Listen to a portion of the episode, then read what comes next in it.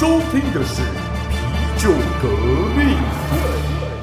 欢迎各位朋友收听啤酒革命会 Beer Evolution，我是阿霞，我是安迪，大家好。大家好，今天是我们 SP 的这个皮革最前线的这个系列。对对对，大家还记得吗？这个系列就是我们会找一些现在刚好有出现的一些文章啊，或一些影片啊，比较时事型的，然后用这个当发出发点，跟大家聊一聊，就是跟啤酒相关的议题。没错没错。那今天呢，我们想要讲的这个跟时事有相关，其实是因为我们又有一位呃蛮知名的 YouTuber，他拍了一个跟啤酒有相关的这个影片。对，而且这个也是知识型。那它名字呢，其实叫啾啾鞋，大家应该都有听过了。嗯哼。那他这一次拍的影片，他其实主题在讲五种奇怪的啤酒，就是用这个出发点。其实单看标题，其实应该蛮有吸引力的，因为我也是有朋友特别把这一集再转给我看。我其实当下一开始他发上片的时候，其实我没特别看到，反而是一样，其他朋友都看到就会转给我看。对我们我们的朋友就是都很照，会帮我们收集素材这样。对对对 对，所以那这个我们看到这个标题就觉得，哎，奇怪的啤酒。但其实这个奇怪的啤酒究竟是？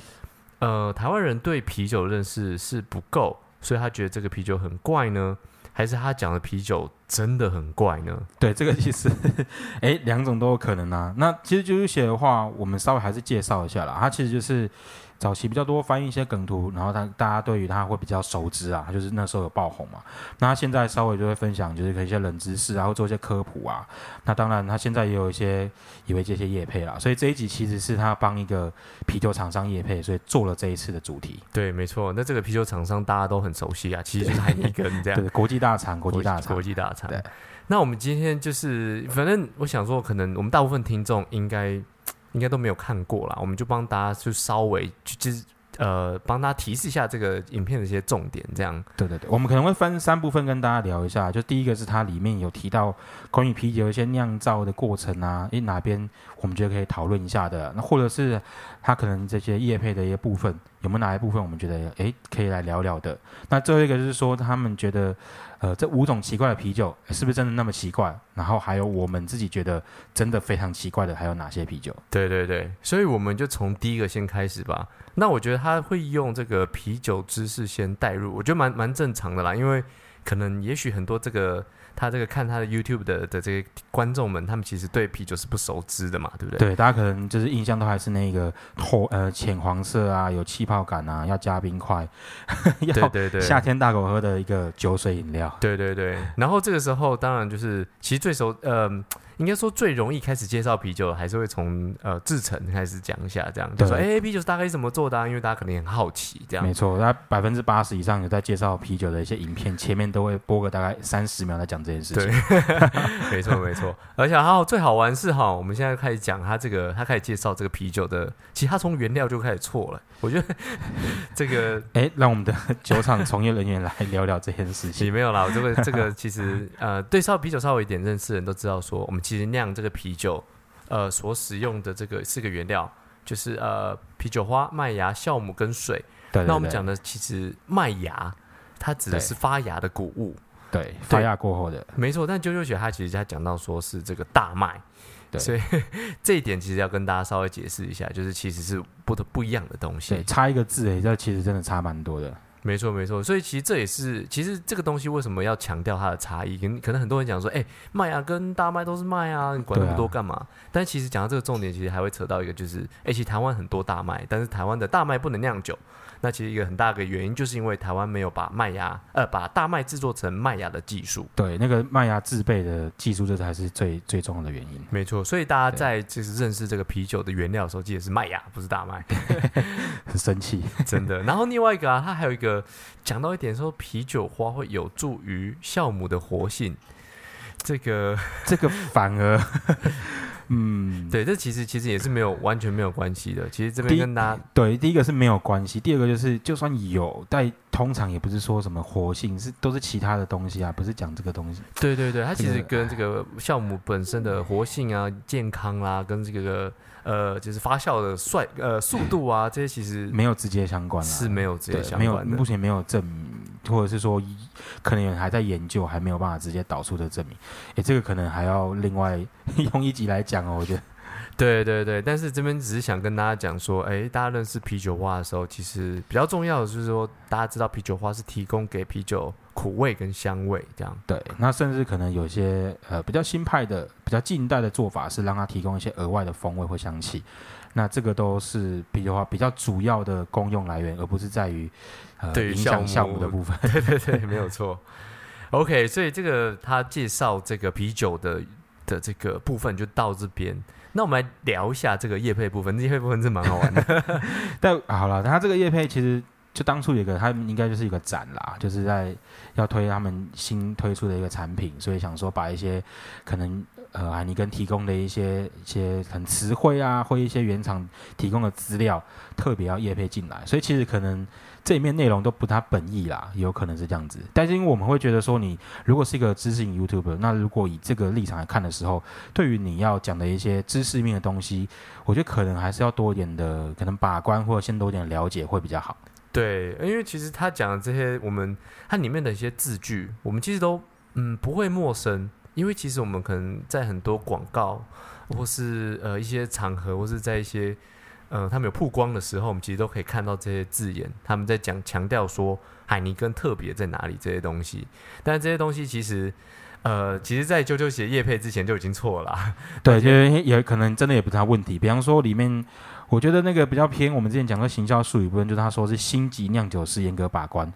哇，这个就首先什么是星级酿酒师呢？对啊，这个星级，其实说真的，我在酿酿酒业界这么久了，你跟我讲星，我也不知道有什么星哎。对啊，就是他如果硬要讲说是呃海尼跟他们那个 logo 有个红星，所以是那个星级，那你也能怎样呢？不然大家一般听到我说真的，大家可能会联想到啊，可能像可能米其林餐厅，对，会想到星级主厨，但其实那个米其林餐厅那个星星也不是给主厨，也是给整个餐厅，所以其实 对啊，这个就有点真的是在玩就是行销的一个术语上面的一啊，个宣传。如果不讲米其林的话，就是那个嘛特级厨师的那个星啊，但那个其实这样想起来，好像跟啤酒也没有太大关系啊。对 对对，好了，那这个这个酿酒师的部分，大家有兴趣的话，可以去看呃听我们的这个二十三集，那我们专门有在讲这个酿酒师跟酿酒的部分，这样。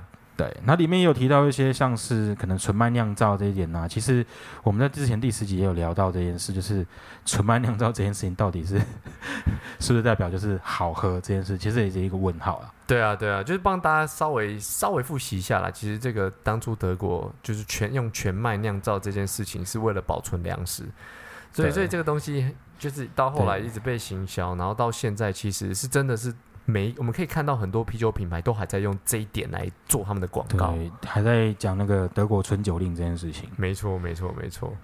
好，然后再一个，它还蛮好玩的，它就是有强调说海尼根是用这个水平式的发酵槽，呃，这个让业界人士来聊。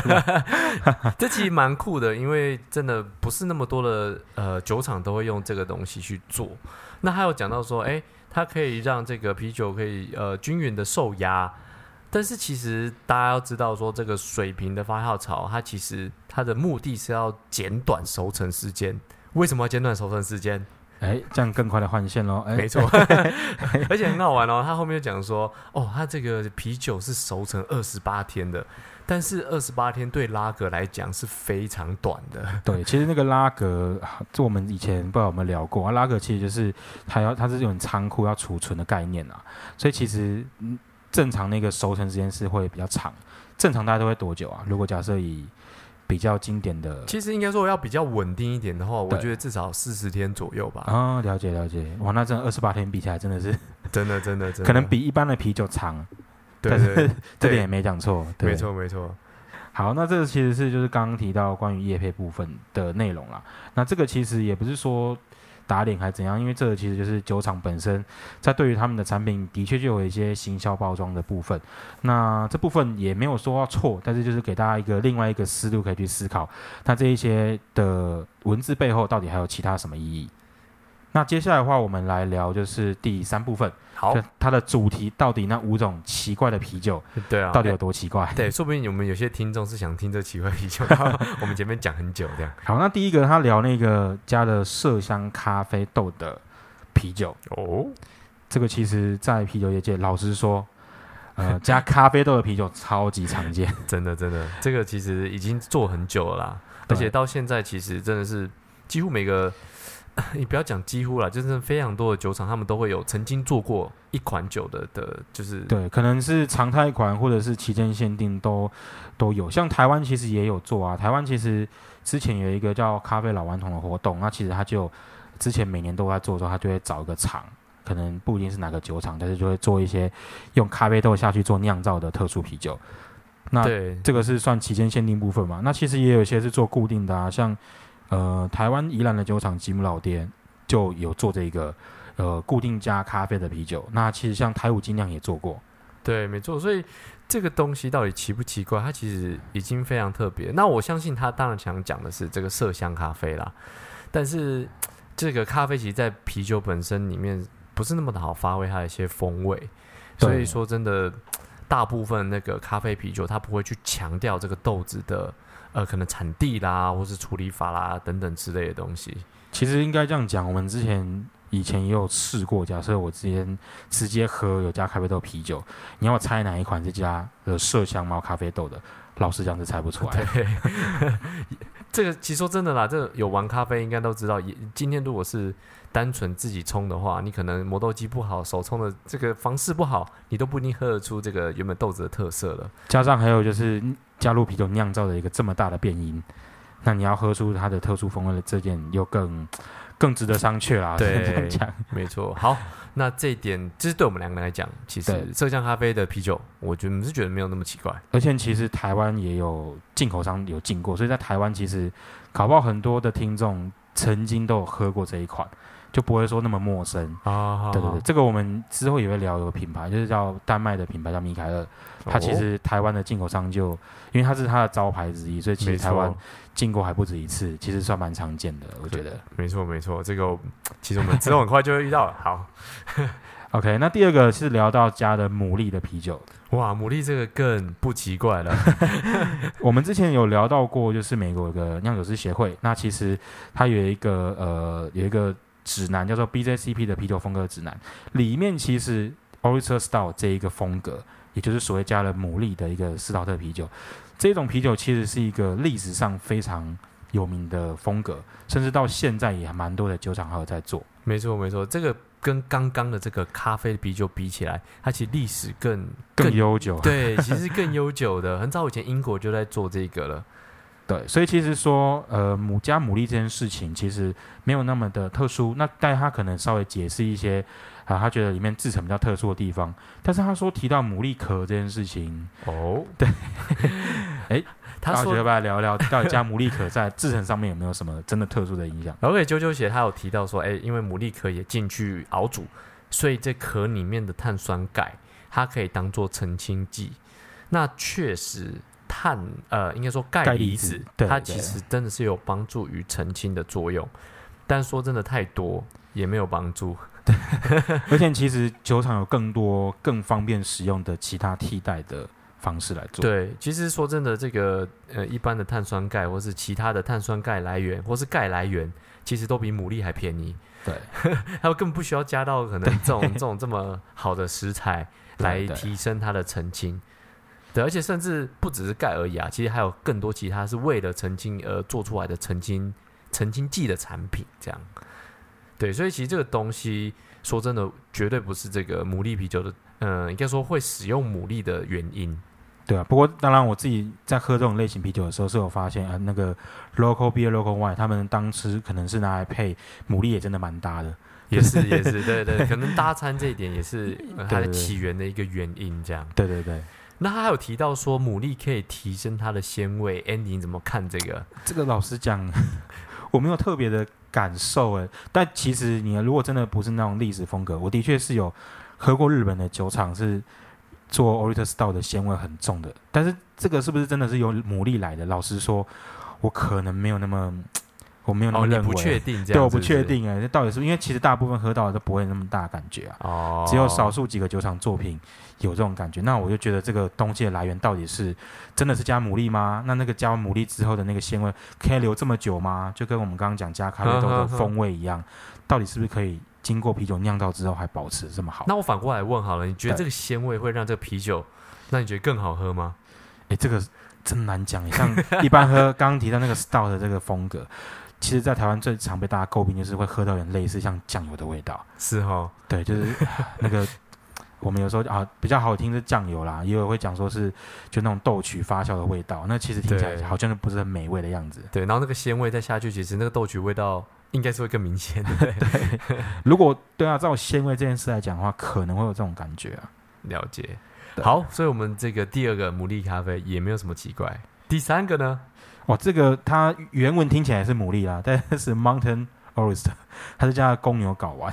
对，公牛的睾丸这个听起来的确是蛮猎奇的啦。对这个食材，对，但是 这个怎么讲？就是呃，实际上喝起来的风味这件事情啊，老实说，我真的也没喝过诶。阿翔，你在美国有喝过真的这类的产品吗？加入肉类的其实真的很少，就是这个荤的食材其实真的很少，很少对，对真的很少。但是如果我是以这个酿酒的角度去想的话，对因为他有提到说这是在糖化的过程当中加入，对，那其实糖化过程加入的，其实很多风味都很难保留到最后啦。哦，了解。对，尤其那尤其是它这个如果又没有切，它说只有烧烤过进去，感觉可能啊只会有那个油脂味而已，那它本身肉的味道应该是不会进去。了解。哇，那这个嗯，它上面这样讲，老实讲，你要说奇怪，好啦，以加入的猎奇角度来讲，这个是有奇怪，对，真的是蛮奇怪的。而且的确也不是说很多酒厂会常常拿来酿的原料啦。对对对对对，这个给好好好过这个给过给过第二第三个给过这样。OK，那第四个他说蛇毒啤酒这件事，这个其实我觉得是翻译的问题。对对，那他其实有解释啦，对对他自己有解释到。对他其实讲的就是高酒精这件事情啦。那这个东西其实在啤酒业界有一阵子很流行，哦就是有一个所谓的高酒精战争。哦大家比看谁做的酒对，精浓大家度最高。有兴趣可以网络上自己 Google 看看，就是会看到，其实主要是由呃苏格兰跟德国两间酒厂在做这个高酒精啤酒的一个竞赛。就我酿了一支，比方说我酿了一支四十趴，我就干，我也再酿一支五十趴的，然后我再酿一支六十趴的，就是这种就互相竞争方式。没错，然后这是在这个期间做出的其中一个产品。哦，甚至这个还也还不是我们知道是酒精度最高的啤酒。哦，不是当时冠军最后一个那个。对对对，就是后面大家也觉得说，啊，干这个真的是一方面可能没有流量可以蹭了啦，二方面就是真的一直做这个，大家都知道你怎么做，啊喝起来就是 像他说的，就是其实也没有很好喝。对对对，不过他他其实有讲到一个，就是呃，应该说是制成上是呃蛮正确的地方啦，因为他说这是用冰吸法。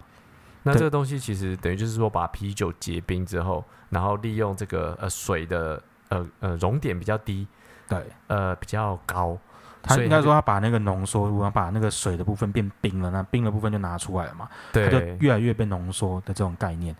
对对对，这个东西这个做法其实也是算是蛮早以前就呃有这个酒厂在做的这件事情，这样对，只是可能没有做这么极限呐、对，大家有兴趣可以搜寻一下，有有个叫 Icebox 的一个啤酒风格，之后有机会我们可能会跟大家分享一下啦。但这个其实真的在历史上已经蛮久以前就有人发现这个做法。没错，没错。那他这边提到可能比较错误的一点，就是他讲说，也不是说错误啦，他有讲说这个颜色跟威士忌的颜色一样。那我就想说，不对啊，所有的啤酒的 颜色其实颜色跟威士忌颜色一样，还蛮简单的，对啊，对我那个跟麦那个芽比较有关系茶也是跟啤酒威士跟威士忌一样啊。所以颜色一样跟跟这个呃这个类型的饮料喝起来一不一样，其实是没有正相关的。对对对，我相信这可能也是酒厂的可能宣传文，或是可能这个九九鞋还比较想要就是去夸饰一下，就是对，夸是说可能它就是个高酒精的一个东西。没错没错。对，那最后一个它是提到一个加了陨石下去酿造的啤酒。哇，陨哦，石这个猎奇程度又比刚刚公牛搞完的更猎奇了。有有有有这个，而且又很难，不但猎奇，而且很难取得。对，原料难取得，而且它有里面有提到它跟 NASA 还有跟它 哦，应该说它的那个呃太空衣的供应商，还有提供就是它的一些呃原物料让它做杯套，那你就是等于是整个宣传下来是一个整套的东西，更完整了。没错，而且还有那个 NASA 那个那个太空衣的加持，对对对对，所以这个行销上面相信是做的非常的好，这样。对，但这个其实喝起来的部分嘛，嗯，以我自己个人想象，会觉得差异可能很小，甚至是你拿一般的石头加进去，跟拿陨石加进去，你做两个对照组，我觉得可能差别都非常非常的小。对啊虽然我没喝过啦，对，就是他自己里面有提到嘛，说其实喝起来，以喝过的人的心得是说，觉得根本就没什么差。对啊，因为其实石头真的要融到啤酒里面的东西，顶多就是一些可以解离的离子。那其实可以解离的离子，我们可能一般矿泉水里面都会有，所以说真的可能也不会到真的太特别。我觉得这个点是非常合理的。对，可是历史上真的会用强调加啤石头啤酒，他们其实都不是因为石头本身，而是他们先把石头加热，加热完之后很热的石头下去，然后麦麦汁里面会会产生一些瞬间的梅纳反应的那种味道。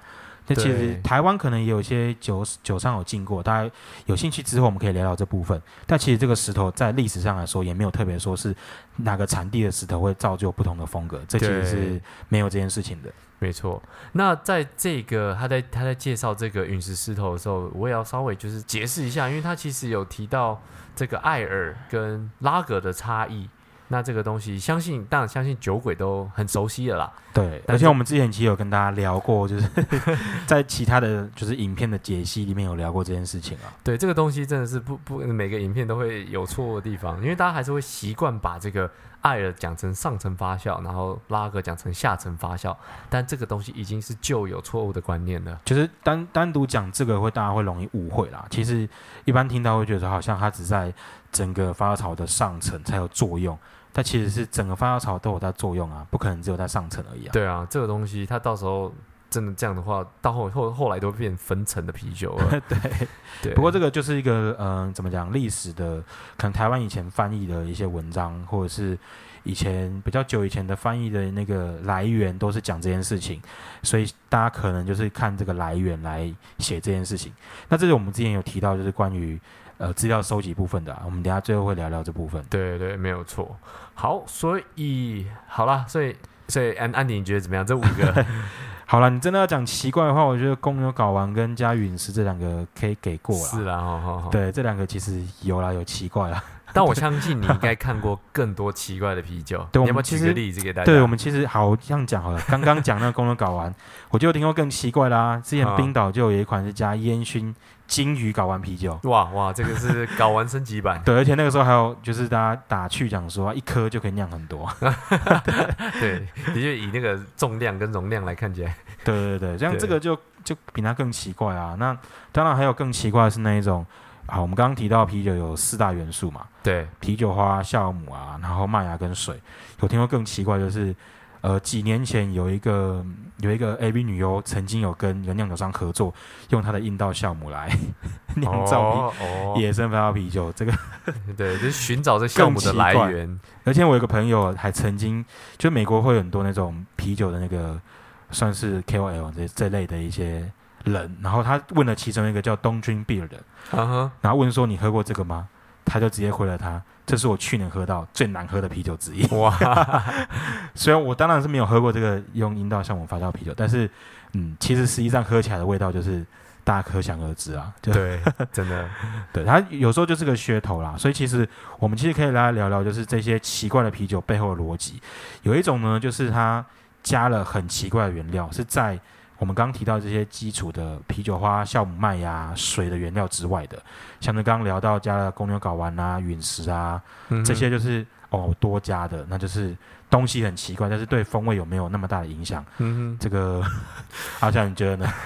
我就呃、我大部分是没有太多影响啦。对啊，真的有影响的，通常也都是负面的影响。这样，可能有些香料类的有啦，因为有些是传统风格里面会加的嘛。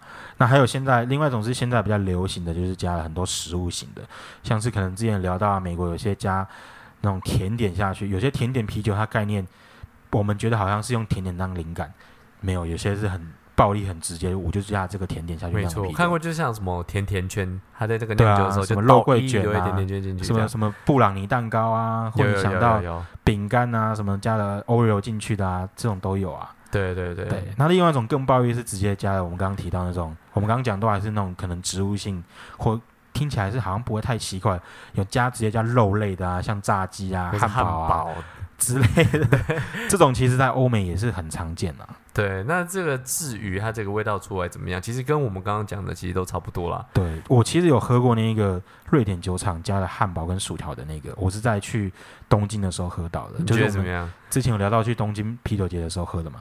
老实说，不讲真的就不会去不会去注意到啦，而且我假设单纯以好不好喝这件事情来说，我觉得那支啤酒还蛮难喝的。所以，嗯，对，大家就是有一个怎么讲噱头啦。所以我觉得大部分的人都还是在噱头居多，或者是可能真的历史传统，像刚刚讲那个牡蛎斯陶特，对对对，这个是以跟这是从很久以前就开，始当地的做。苏格兰那边、爱尔兰那边，可能就是以前就有加用当地的东西来加嘛，所以这个就是比较历史因素了。对，那那哦，其实还有另外一种啦，就是这个原料很很稀有嘛，像这个陨石算其中一个，然后还有有些像说什么，它的水是从可能哦特殊地方来的冰山装过来的，对对，或者它的啊麦芽是一只手，就是可能手好山好。山好水，这个我们之前也聊过，到底好山好水这件事情对酿出来啤酒的影响。对对对，那这个东西对一样，也就是还是回到噱头啦，就是这个在里面。其实说真的，我觉得很多很有趣，可能不太一样的呃一些制成跟原料，造成啤酒更好，听起来都不太会吸引人。对，但喝起来到底有没有？这有时候要看，就是它到底是不是有常态在做这件事。如果你看到那种期间限定一次的，如果撇除说它是真的是只有今年才有，或者是它只有可能呃只有就是很难取得很贵之外，你就知道说为什么它只做一次，因为可能真的反应不好啊。对啊，所以 有钱不赚干嘛啊？对不对？如果真的是这个东西虽然稍微贵一点，但是可以常拿到，然后做起来也不错，效果好，拜托这个酒厂一定做爆。对啊，绝对做啊，做爆啊。。所以这个大家可以聊聊，可以想想看后面的逻辑啊。没错，没错。好，那我们今天就为这个呃九九写这个影片，我们做几个重点的一些回应吧。其实我们第一个还是要提到说，哎，九九鞋是一个知识型的 YouTuber，但是它里面的很多知识却有这么多的错误，所以我们其实从我们的经验去评断，那我们他应该很多资料都是从这个 Google 去搜寻，然后可能都是前几篇会出现的这种，可也许是新闻稿啦，也许是这个很久很久以前的一些很旧有的一些资料。没错，而且其实像之前我们聊到像志奇啊，那他他们的团队已经算偏大，但是他们这么多人找，而且他其实在影片里面提供很多的引用资料来源，就算是这样子，也是有一些刊物的地方。其实这个就是我们聊到，就是很多的资料，你不如直接找一个业界的顾问。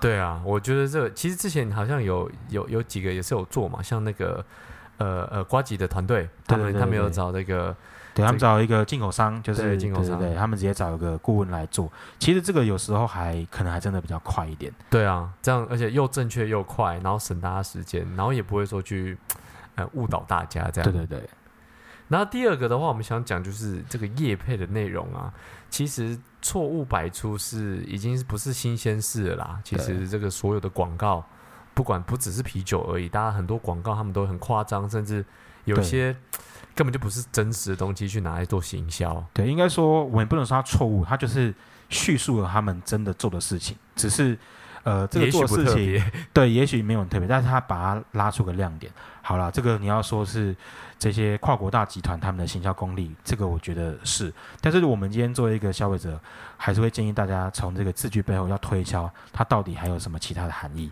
这件事。情对他来讲会更有帮助一点。所以各位听众，你们觉得很紧张？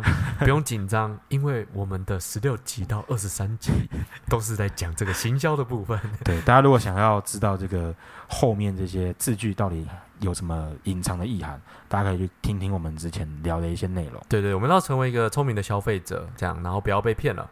对，好，那最后一个的话，我们就要提到这个它的主题嘛，奇怪的啤酒。其实我们这样看起来，刚刚讲到就是说，其实大部分也没有这么奇怪啦。对啊，主要就是加的那个辅料很奇怪，就是就像大家一般在吃什么料理，或听到有些餐厅，比方说这是面加了什么奇怪的东西进去。对啊，如果我今天吃一个意大利面加烟熏金鱼搞完，我也会觉得这个很奇怪的意大利面。对 的确，的确，那这这个要么就是噱头，要么就是一个就是一些手法，或是其实都没有，不是大家都不是为了有一个好的风味而去做的改变。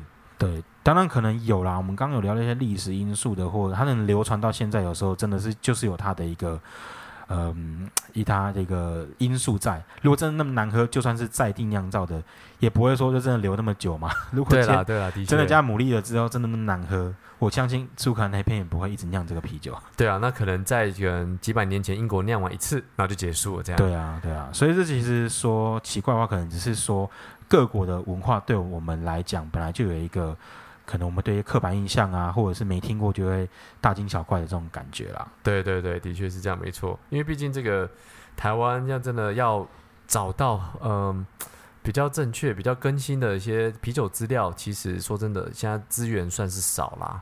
对，不过其实 OK，其实奇怪东西这件事，我觉得对他来讲也慢慢在改变了啦。因为其实以前台湾又有什么牡蛎斯陶特这件事情，可能很难嘛。那其实现在大家其实啤酒进多了，如果今天要看到一个真的非常非常奇怪的，老实讲，东西可能要差异到很大，大家才会这么觉得。如果我今天十几年前我看到牡蛎斯陶特，我也会觉得很怪。对，老实说啦，的确是 这样，没有错啦对。大家也是慢慢在接纳这些。对对对，现在其实资讯越来越发达，大家对于这件事情越来越见怪不怪了。对，OK，好，那今天就是我们的这个皮革最前线的这个系列。那我们之后如果还有一些呃，可能一些影片，或是一些新闻，或是一些时事，那如果各位听众你们有看到什么有趣的，也欢迎私讯给我们。对，也欢迎大家投稿，就是或想听到说，哎，这个影片或这个文章到底是是不是讲真的啊？啊是不是在胡乱啊？对啊，对啊，欢迎跟我们私讯投稿一下，让皮革会来制裁一下。让我们来聊聊看啦，就是到底有什么可以跟大家分享的东西。对对对，OK，那我们今天就先聊到这边喽。更多深入内容，请搜寻 Instagram 皮革会。然后喜欢我们的节目的话，就欢迎到这个连接处支持我们，让我们有更多动力做出好的节目。那就这样喽，我是阿霞，我是安迪哦，下次再见喽，拜拜，拜拜。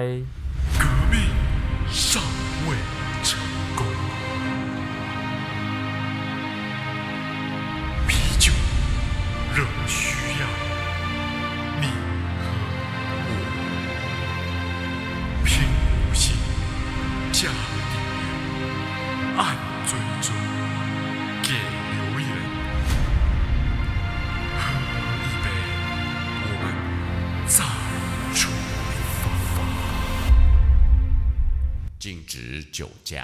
未满十八岁禁止饮酒。